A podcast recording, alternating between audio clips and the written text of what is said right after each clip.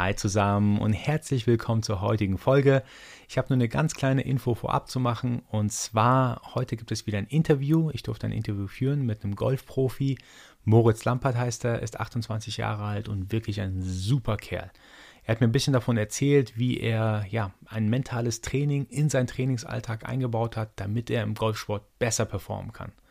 Es war super interessant zu verstehen, wie auch Meditation und Visualisierung nutzt, wie er mit Misserfolgen umgeht. Also wirklich super spannende Themen. Und ein Zitat ist mir insbesondere im Kopf geblieben. Und zwar, als er gesagt hat, ja, Misserfolge werfen einen nur dann aus der Bahn, wenn man keinen langfristigen Plan hat. Ich fand es mega spannend und ihr könnt das Ganze auch auf YouTube euch anschauen. Einfach Project Mindset mit Moritz Lampert eingeben oder ihr geht auf projectmindset.de, dort habe ich das Video hinterlegt. So, nun aber genug gequatscht. Jetzt wünsche ich euch viel Spaß mit der Folge. Es war für uns einfach nie in der Diskussion, sondern für uns war Sport Nummer eins. Und da gehört auch dazu, am Samstagabend um halb zehn ins Bett zu gehen, wenn alle anderen ausgehen, damit ich sonntags trainieren konnte. Herzlich willkommen zu Project Mindset, der Kanal für all diejenigen, die ganz genau wissen, dass mit dem richtigen Mindset im Leben alles möglich ist. Heute wollen wir über das Thema Mindset mit einem ganz besonderen Gast sprechen. Er zählt aktuell zu den besten deutschen Profigolfern. Seit seinem fünften Lebensjahr ist er dem Golfsport verfallen, reist um die ganze Welt und versucht, so wie er es selbst sagt, einen kleinen weißen Ball zu treffen. Mit seinen heutigen 28 Jahren, was im Profigolf vergleichsweise noch relativ jung ist, hat er so ziemlich alle Höhen und Tiefen im Golfsport mitgemacht. Mal spielt er durch seine hervorragende Leistung in der höchsten europäischen Tour mit, der sogenannten European Tour, mal muss er durch entsprechende Niederlagen auch leider in den darunterliegenden Touren mitspielen. Wie er mit diesem Erfolgsdruck, den Höhen und Tiefen und den mentalen Herausforderungen im Sport und in seinem privaten Leben umgeht, bespreche ich heute mit ihm. Wir werden heute auf jeden Fall relativ schnell sehen, dass es beim Golfen nicht nur um körperliche Fähigkeiten geht, sondern auch um die mentale und emotionale Stabilität. Was für mich aber neben seinen tollen sportlichen Performance mindestens genauso wichtig ist, ist, dass Moritz Lampert einfach nur ein überaus freundlicher und netter Mensch ist. In diesem Sinne, Moritz, vielen lieben Dank, dass du heute mit dabei bist. Ja, vielen Dank, dass äh, du dir auch die Zeit nimmst und mir die Möglichkeit gibst, hier ein bisschen über ein Thema zu sprechen, was mir sehr am Herzen liegt. Und wenn ich solche Worte höre, da bin ich schon sehr geschmeichelt. Das freut mich sehr. Vielen Dank nochmal. Aber Moritz, bevor wir in die verschiedenen Mindset-Themen einsteigen, vielleicht kannst du uns auch nochmal etwas über den, über den privaten Moritz Lampert erzählen, was man online vielleicht nicht so sehr über dich findet. Der private Moritz. Ähm, ich muss sagen, da kommen wir nachher bestimmt drauf zu sprechen. Ich bin halt normalerweise sehr viel unterwegs, deswegen ist, würde ich sagen, der private Moritz äh, sehr entspannt, ähm, der einfach gerne Zeit mit seiner, mit meiner Freundin, mit meiner Familie verbringt. Ich bin äh, ein sehr familien- und heimatgebundener Mensch ähm, und ja, gehe einfach gern äh, hier in Sandhausen oder in Heidelberg spazieren, wandern ähm, und bin total sportverrückt. Also ob das äh, Formel 1, Tennis, Golf, Fußball, was auch immer ist.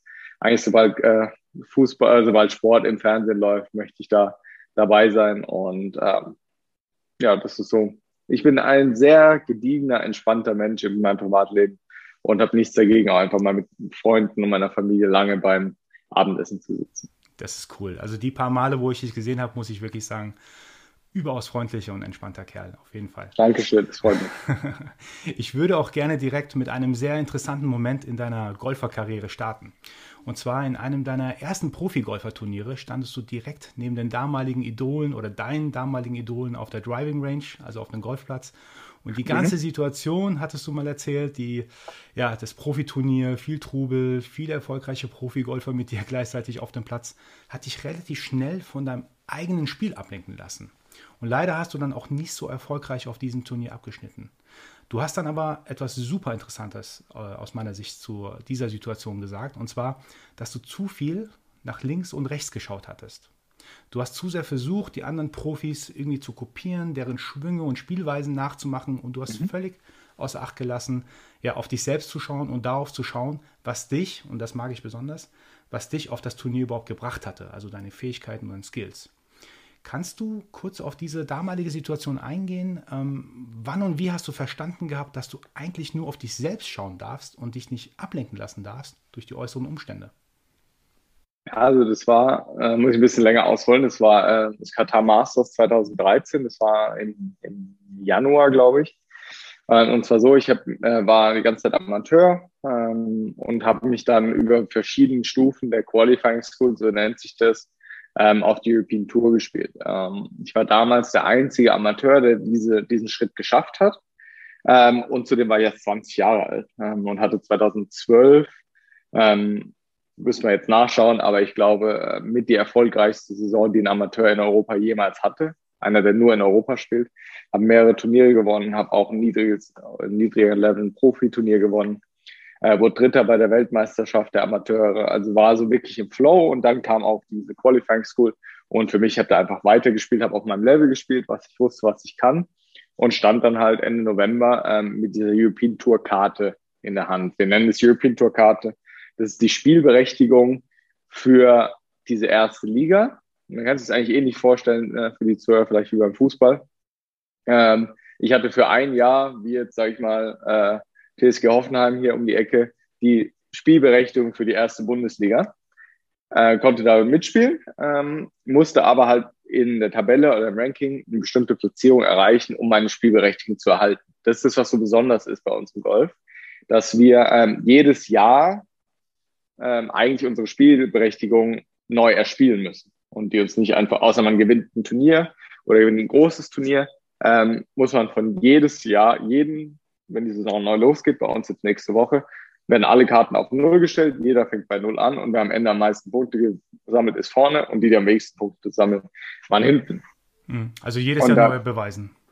Genau, und das ist das, was es halt auch so schwierig macht, manchmal bei uns, ähm, die richtige Balance zwischen Training und Wettkampf zu finden, ähm, weil jeder Wettkampf zählt.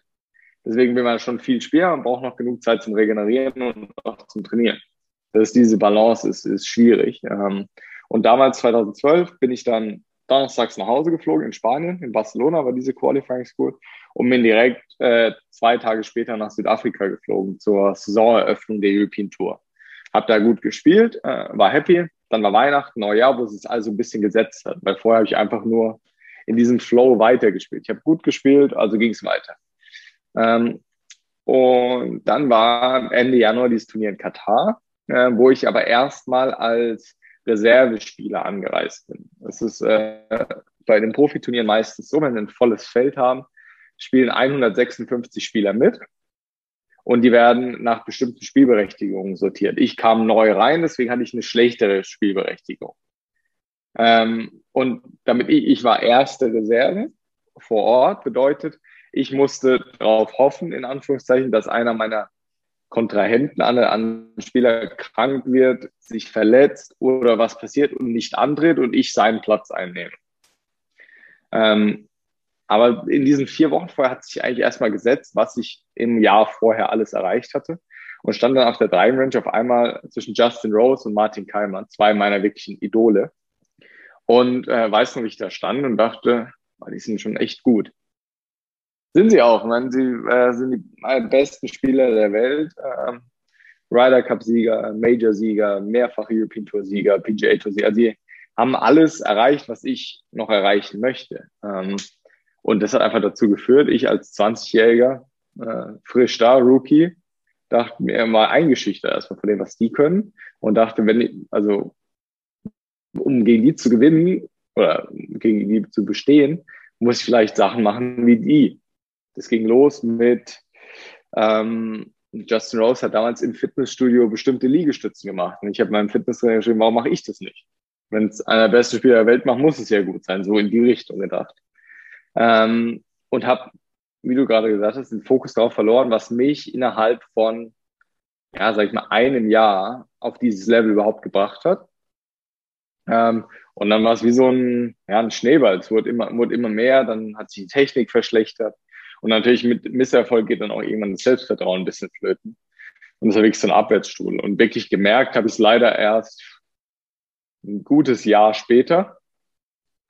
Ähm, und ich habe Erfahrungen gemacht, von denen mir mein Umfeld, äh, meine Trainer damals äh, mir davon berichtet hatten, wie gut die Spieler auf der European Tour sind, wie viel schwerer die Plätze dann doch sind als das, was wir gewohnt waren im Amateurgolf. Aber mein, als 20-Jähriger, der es sich erreicht hat, ist man beratungsresistent und stur und sagt, ja, ihr könnt, was, was wollt ihr mir erzählen? Guck mal, wie gut ich bin. Ähm, aber so, ja, das sind Erfahrungen, die muss man, glaube ich, auch selbst machen.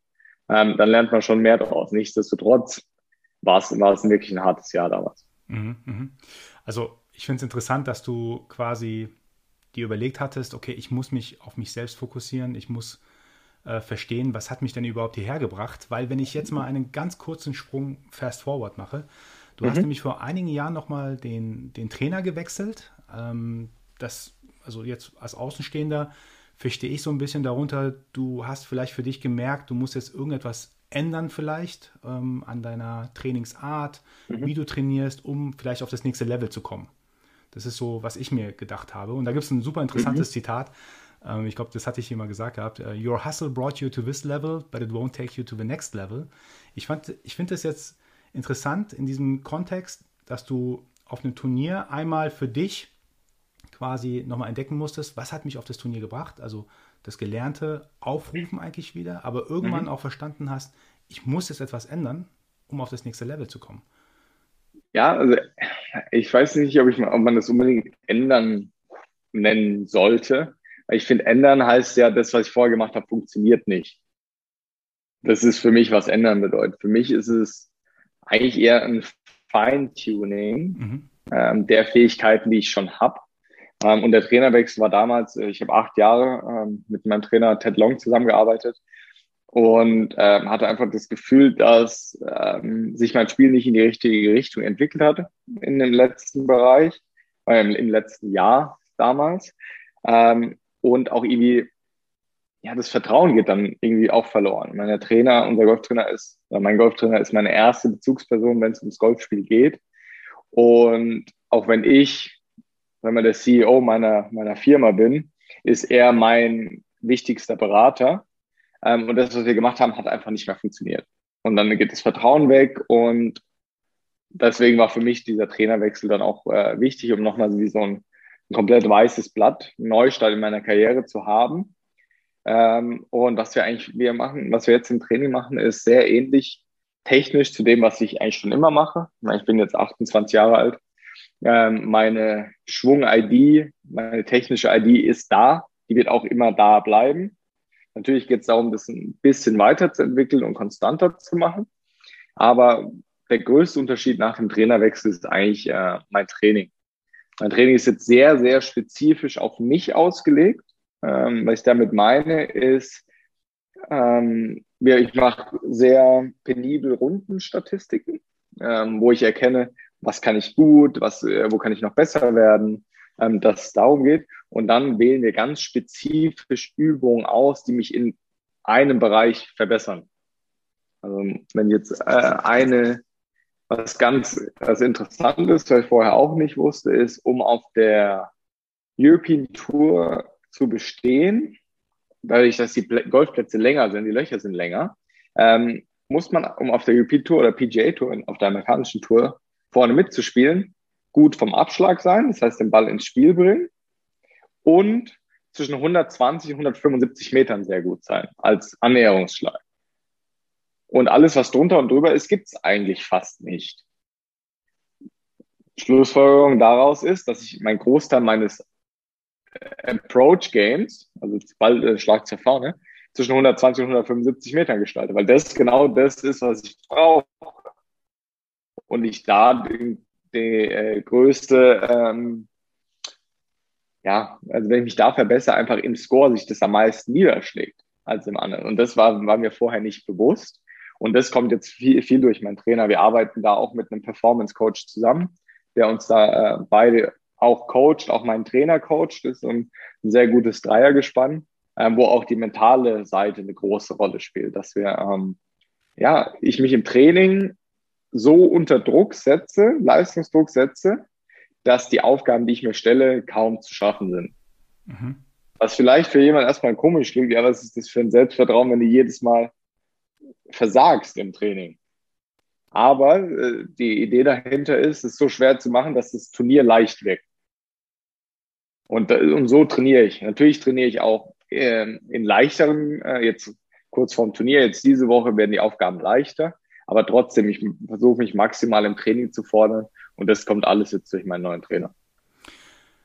Da sprichst du was super Interessantes an, und zwar sich selber an die Grenzen zu bringen. Ist es eigentlich für dich so ein schmaler Grad zwischen, okay, jetzt habe ich vielleicht die Grenze sogar überschritten, das waren zu viele Misserfolge für mich, ähm, und zwischen, ja, das an die Grenze bringen, das hat mich jetzt tatsächlich weitergebracht und es demotiviert mich auch nicht weiterzumachen. Also demotiviert äh, ist, bin ich vielleicht mal kurzfristig nach einem Misserfolg im Turnier, aber ich bin schon immer jemand gewesen, der sehr nach vorne blinkt und sehr lösungsorientiert agiert. Also wenn ich ein Problem sehe, okay, jetzt ist ein Problem, finde ich dann vielleicht auch erstmal kurz blöd, aber der nächste Gedanke direkt, wie kann ich das lösen? Was kann ich machen?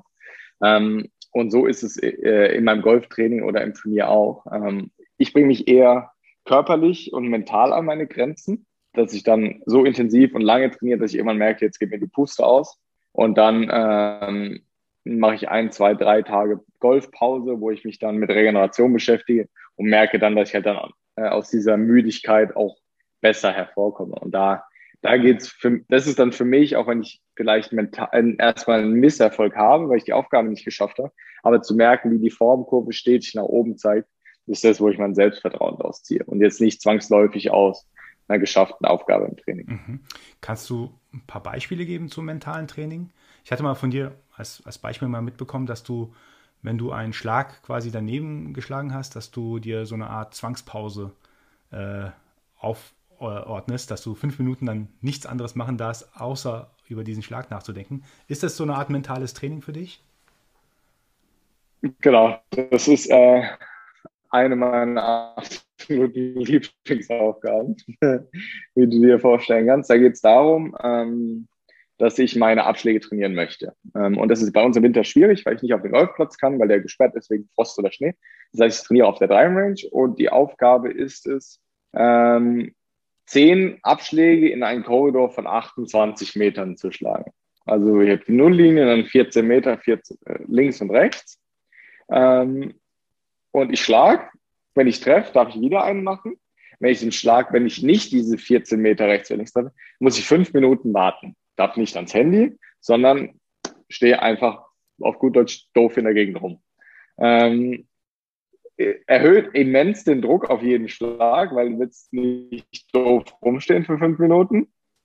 Ähm, aber was es halt bewirkt, ist, dass diese zehn Schläge, Best Case, wenn ich jeden treffe, mit maximalem Fokus gespielt werden. Genau den Fokus, den ich auf dem Golfplatz auch will. Und dieser Korridor so eng gewählt ist, wenn ich jeden Drive meiner der nächsten zehn Jahre innerhalb diesen 28 Meter Korridor treffe, dann bin ich äh, absolut äh, Weltklasse. Also das schafft keiner. Normale Abweichung äh, ist so ja, 50 bis 60 Meter rechts und links, zwischen dem schlechtesten rechts und dem schlechtesten links. Deswegen dieser Korridor ist so klein, dass aber dann, wenn ich es schaffe, mega. Aber wir machen dann auch ein Time Limit meistens bei 45 oder 50 Minuten.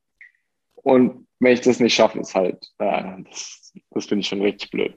Und das mhm. ist mentales Training für mich im, mhm. im Golf direkt witzig. Ähm, ich habe nämlich selber mal eine Strategie für mich auferlegt, wenn ich gewisse, ich sage jetzt mal, Gedanken an ein gewissen Thema habe, wo ja leicht negativ für mich irgendwie äh, das Ganze auswirkt, dass ich dann sofort zehn Liegestützen mache und sozusagen als Trigger diese negativen Gedanken nutze, um äh, etwas zu machen, was auf Dauer keinen Spaß macht. Äh, und irgendwann hatte ich dann tatsächlich Angst, negative Gedanken zu haben diesbezüglich, weil ich wusste, oh nein, ich muss dann wieder zehn Liegestütze machen. Also wirklich, wirklich witzig. Aber was ich mich frage ist, ähm, ich habe jetzt von dir verstanden, dass du penibel dein, dein Progress, dein Fortschritt im golferischen Bereich trackst. Gibt es auch Tools oder Werkzeuge, die du verwendest, wie du dein, ja, dein Mindset-Progress trackst, deine mentale Stärke trackst? Das ist leider ganz, ganz schwierig. Ähm, also, sag mal, Ergebnisse und Schläge zu tracken ist, ist, ist leicht. Ähm, diesen mentalen Progress zu tracken ist, ist sehr schwierig. Ähm, und ich glaube, da merkt man auch selbst oft nicht den Unterschied. Ähm, wenn das, weil es halt ein laufender Prozess ist äh, ich arbeite mit einer ähm, Psychologin, einer Mentaltrainerin zusammen über unsere über Nationalmannschaft und noch mit diesem Performance Coach, von dem ich vorhin geredet habe. Ähm, und da ist der Austausch wichtig, dass äh, wir uns austauschen. Und in diesen Gesprächen merke ich dann, wenn sich was entwickelt hat.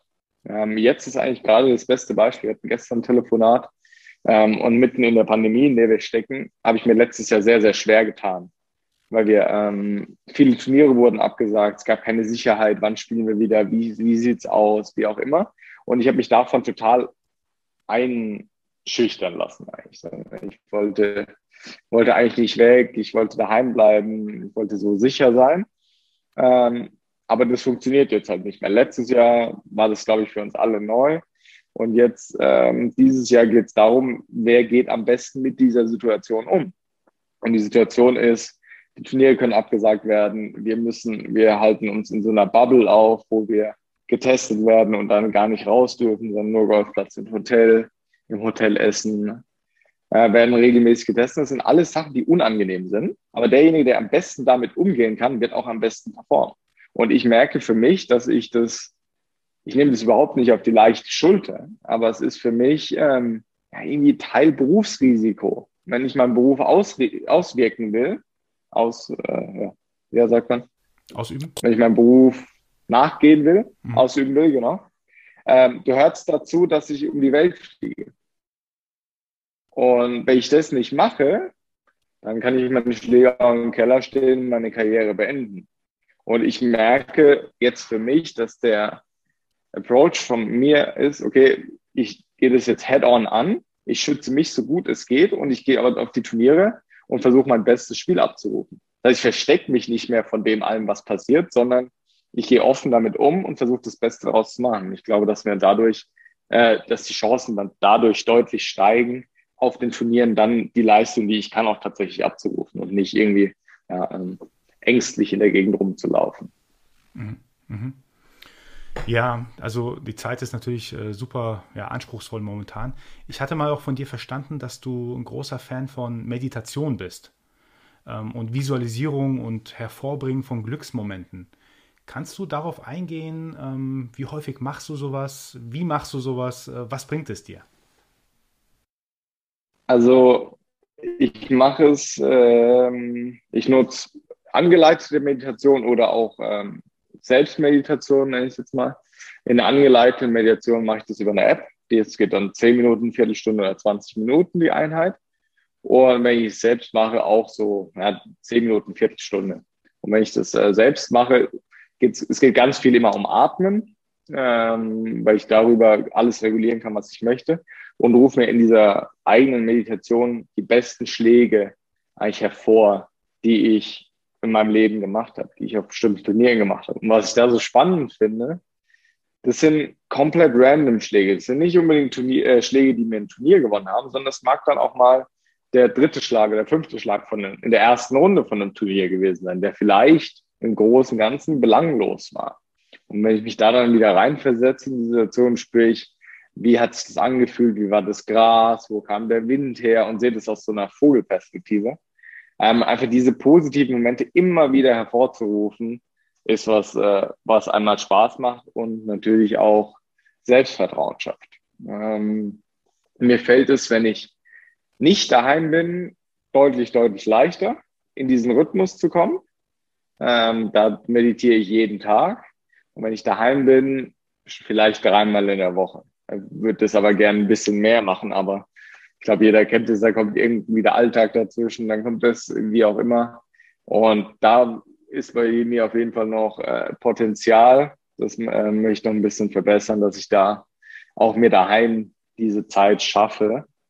Weil es einfach nur eine, eine faule Ausrede ist. Wenn mir erzählt, ich habe keine Viertelstunde am Tag Zeit zu meditieren, das ist einfach eine faule Ausrede, weil irgendwas anderes gerade äh, schöner oder wichtiger ist. Ähm, das, so ehrlich bin ich dann doch. Ja, also ich, ich, ich kenne das auch von mir selbst. Ähm, ich meditiere auch unglaublich gern und es gibt Tage, da komme ich nicht dazu und dann denke ich mir, boah, das kann doch nicht sein, dass ich mir nicht die fünf Minuten genommen habe oder die zehn Minuten einfach mal in mich zu gehen und zu meditieren, weil die Zeit habe ich definitiv am Tag. Also bin ich äh, voll bei dir. Was mich, was mich aber auch interessiert ist, ähm, du hast ja gesagt, jedes Jahr quasi, jede Saison ist quasi wieder alles auf Null gesetzt und du musst ähm, all in gehen, Vollgas geben. Ähm, für mich erscheint es so, ähm, und das hast du, glaube ich, auch mal in einem anderen Podcast erwähnt gehabt, wo ich zugehört habe, dass du ja so eine ja, wellenförmige Karriere auch mal zwischendurch hattest und dass da vielleicht auch so eine Art Leistungsdruck entstehen kann. Und was ich mich dann gefragt habe, ist, hast du eigentlich Angst vor Niederlagen? Ähm, wenn du jetzt zum Beispiel einen sehr wichtigen Schlag machst, denkst du auch an die negativen Seiten, die passieren können, wenn du jetzt nicht gut spielst? Oder blendest du das völlig aus und guckst nur nach vorwärts, nur das Positive an? Also ist aber so, wenn ich nur an das Positive denken könnte, würde ich das sofort unterschreiben für den Rest meiner Karriere machen. Ich glaube, dass äh, eine Fähigkeit ist, die äh, man, ja, die einen einfach zur Höchstleistung bringt, ob das im Sport, Beruf, was auch, was auch immer ist. Ähm, aber vor allem im Golf geht es darum, mit Misserfolg umzugehen. Ähm, ich weiß nicht, ich glaube, für mich ist es eine der schwersten Sportarten, die auch weil es einfach so vielseitig ist, so viele Faktoren eine Rolle spielen, wir jede Woche ähm, auf anderem Gras spielen, auf anderen Kontinenten, alles, was dazugehört. Und da ist Misserfolg ein Bestandteil. Es geht darum, bestmöglich damit umzugehen. Ähm, ob das mit einem Fehlschlag ist, mit einem Misserfolg, mit einem schlechten Ergebnis bei einem Turnier, das sind Sachen, die werden immer vorkommen. Ähm, was ich da jetzt ein bisschen auch jetzt erarbeitet habe in den letzten Monaten ist, ähm, ich bin der Meinung, dass Misserfolg einen nur aus der Bahn wirft, wenn man keinen langfristigen Plan hat, wo es hingehen soll. Ähm, ich weiß, wo ich in fünf, in zehn Jahren sein will. Ich weiß, also sportlich, ich weiß, ähm, also ungefähr, ich weiß, was ich technisch machen will, also direkt mit meinem Spiel. Und wenn ich jetzt sag mal, ein, ein kleiner Zacken in, in, der, in der Kurve oder mehrere. Solange ich weiß, ich entwickle mich langfristig in eine gute Richtung, ähm, ist es gut. Das ist mal ähnlich wie bei einem Formel-1-Rennen. Liegt es ja auch nicht immer nur in, in der Hand des Fahrers. Ähm, wenn die immer auf der Pole-Position stehen und ihnen nie einer reinfährt und der Reifen nicht platzt und der Motor nicht kaputt geht, und, ähm, sag ich mal, der Boxenstopp funktioniert, dann gewinnt meistens der, der auf Pole Position steht. Aber da sind auch so viele Variablen. Und wenn sich jedes Mal jetzt ein Fahrer ähm, zu Tode ärgert, wenn ihm einer reinfährt oder was auch immer, es kann ja alles Mögliche passieren, dann kann man nicht zur Höchstleistung bringen, sondern da geht es wirklich um das Langfristige. Und wir spielen ja auch ähm, 25 Turniere im Jahr, 26 Turniere im Jahr, hoffentlich über eine Karriere, die 25 Jahre dauert. Da ist ein Turnier relativ unsignifikant. Mhm. Solange man auch daraus dann wieder was Positives mitnehmen kann, was lernen kann ähm, und einfach das, das Langfristige im, im ähm, Blick behält und nicht einfach äh, sich zu Tode ärgert, weil jetzt ein Schlag nicht funktioniert hat. Und das ist, aber das sind alles, das was ich jetzt eigentlich alles erwähnt habe, sind Erfahrungen. Das klingt oft sehr leicht, aber das dann im Alltag umzusetzen, ist, ist das Schwierige. Und äh, das sind Erfahrungen, die muss man, glaube ich, als Sportler vor allem auch viel selbst machen. Mhm. Ich habe viel Kontakt auch zu jüngeren Spielern bei uns im Golfclub oder in der Nationalmannschaft, ähm,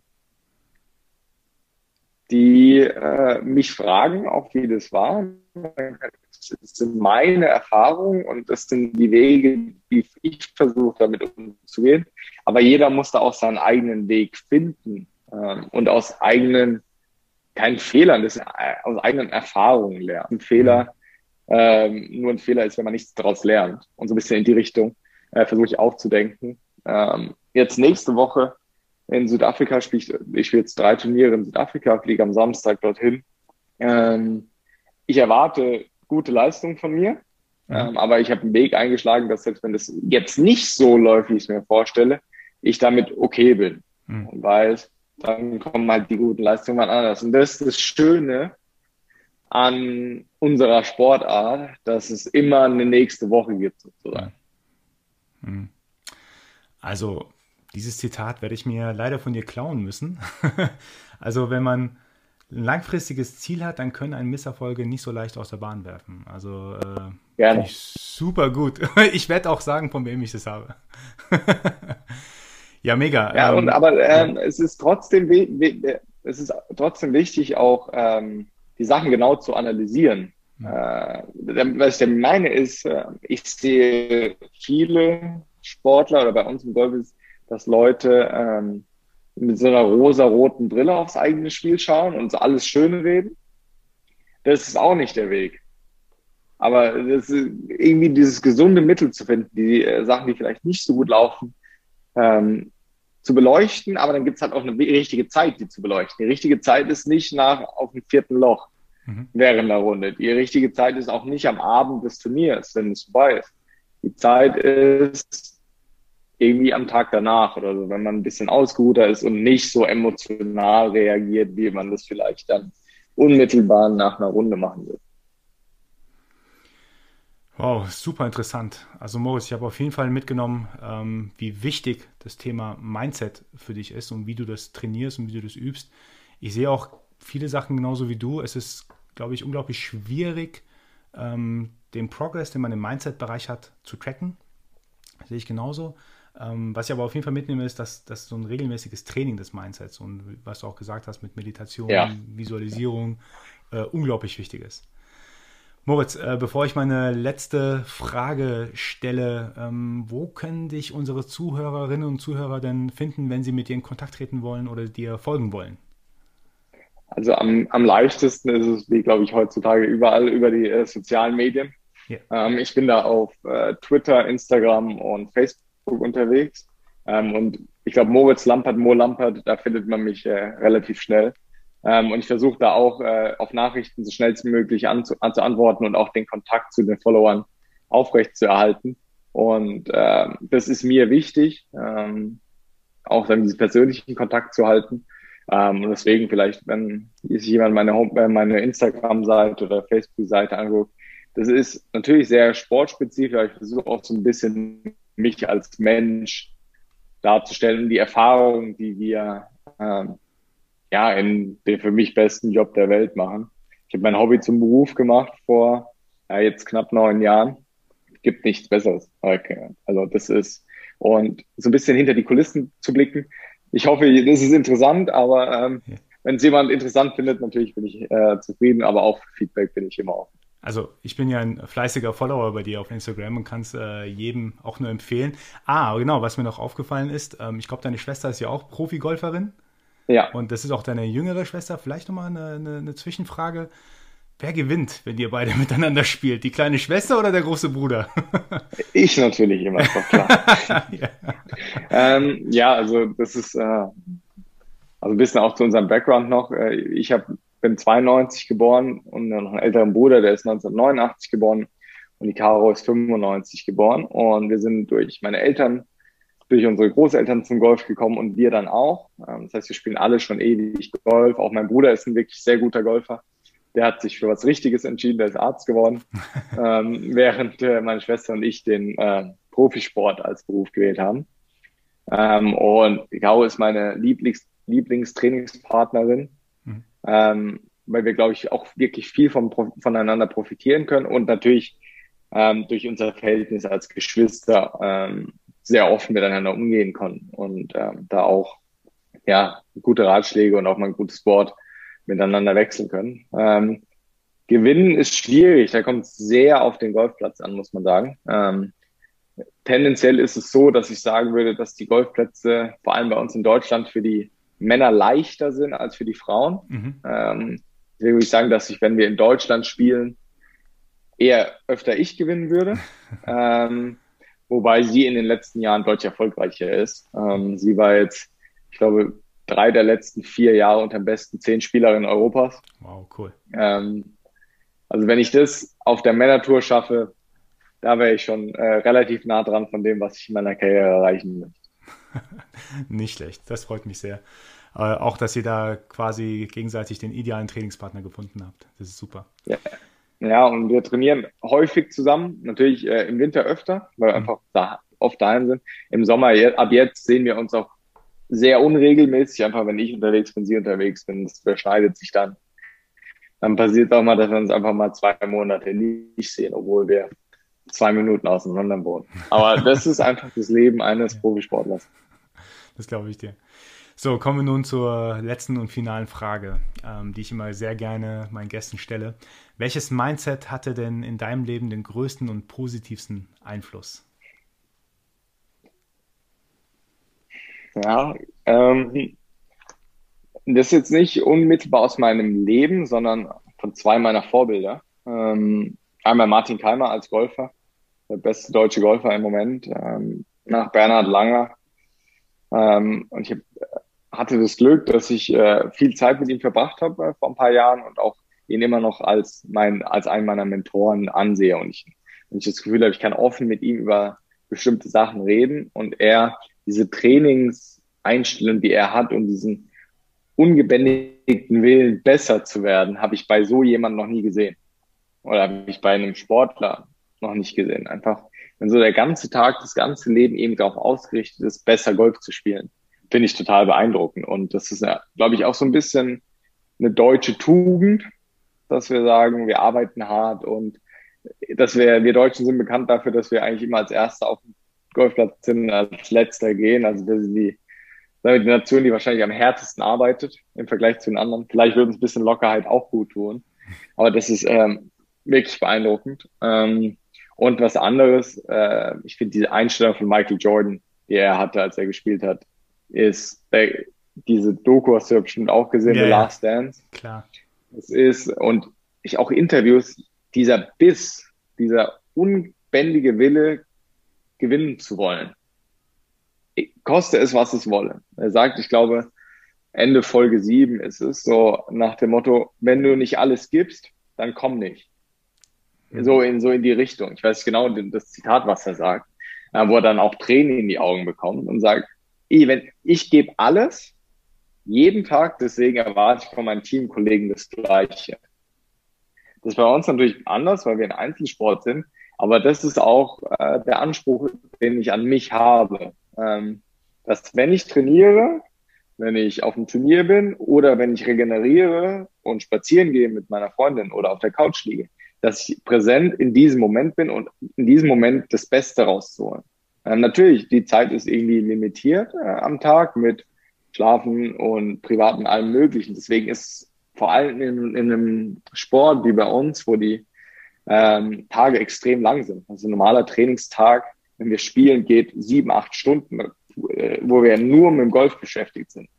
Dann geht es einfach darum, aus jedem Moment das Bestmögliche rauszuholen. Und das ist so ein Mindset, ähm, wo Michael Jordan, glaube ich, äh, unschlagbar ist. Kobe Bryant war genauso. Hm. Ähm, aber ich glaube, dass das die besten Sportler, besten Businessleute, dass diese dieser unbändige Wille, gewinnen zu wollen und das maximal aus einem selbst rauszuholen, das haben, glaube ich, alles gemein. Und mhm. ich hatte das Glück, und er hat das Glück, ähm, mit vielen anderen Sportlern ähm, in Kontakt zu stehen aus anderen Sportarten, ob es Rennfahrer sind, Gewichtheber, Tennisspieler, Hockeyspieler.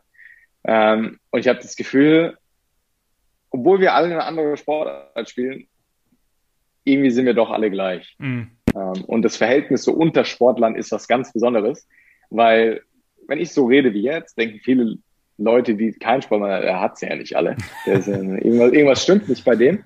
Aber wenn man mit Sportlern zusammensitzt, die denken alle, die besten Sportler denken genauso. Mhm. Und der ganze Tag ist darauf ausgerichtet, besser in seinem Sport zu sein. Und äh, ich werde dann oft gefragt, ich habe 2011 Abitur gemacht in Heidelberg. Mhm. Ähm, und einer meiner besten Freunde ähm, war in der Nationalmannschaft im Freestyle-Ski. Ähm, eine andere Freundin von mir, die war jetzt zweimal bei Olympia im Freestyle. Und also wir waren eine sehr, hatten auch Rugby-Nationalspieler, als äh, sagen wir, Rugby-Hochburg in Heidelberg, Hockeyspieler. Und das war das Normalste der Welt. Wir waren jetzt von anderen Leuten, ach, hast du es nicht vermisst, dass du äh, irgendwie oft ausgegangen bist abends. Und es war für uns einfach nie in der Diskussion, sondern für uns war Sport Nummer eins. Und da gehört auch dazu, am Samstagabend um halb zehn ins Bett zu gehen, wenn alle mhm. anderen ausgehen, damit ich sonntags trainieren konnte. Und das möchte ich nicht missen. Das ist äh, ein absoluter Traumjob. Und da gehört dazu. Und für mich ist es auch nie eine Qual zum Training zu gehen. Jeden Tag freue ich mich, das kann ich wirklich sagen, jeden Tag freue ich mich, morgens aufzustehen und endlich wieder Golf spielen gehen zu können. Das ist wow. Hammer. Wow. Super schön mal das, äh, das Mindset eines, eines Sportlers, eines Athleten, eines Athletens äh, kennenzulernen. Ähm, ich merke auch, da spricht wirklich die, die Disziplin in dir, Samstagabend ja, um halb zehn ins Bett zu gehen. Ähm, Moritz, vielen lieben Dank für das Gespräch. Ich habe äh, unglaublich viele Sachen mitgenommen. Ich denke, alle Zuhörerinnen und Zuhörer auch. Und ähm, ich würde gerne mal nochmal irgendwann auf dich zurückkommen und vielleicht mit dir, wenn es mir da möglich ist, auf die Driving Range gehen. Vielleicht kannst du mir da ein paar coole Moves dann zeigen. Würde mich sehr ja. extrem darauf freuen. Sehr gerne. Können wir gerne machen, wenn jetzt dieser Spuk hoffentlich bald vorbei ist. genau. Und das alles ein bisschen lockerer ist, dass wir uns dann mal wieder persönlich sehen. Würde mich sehr freuen.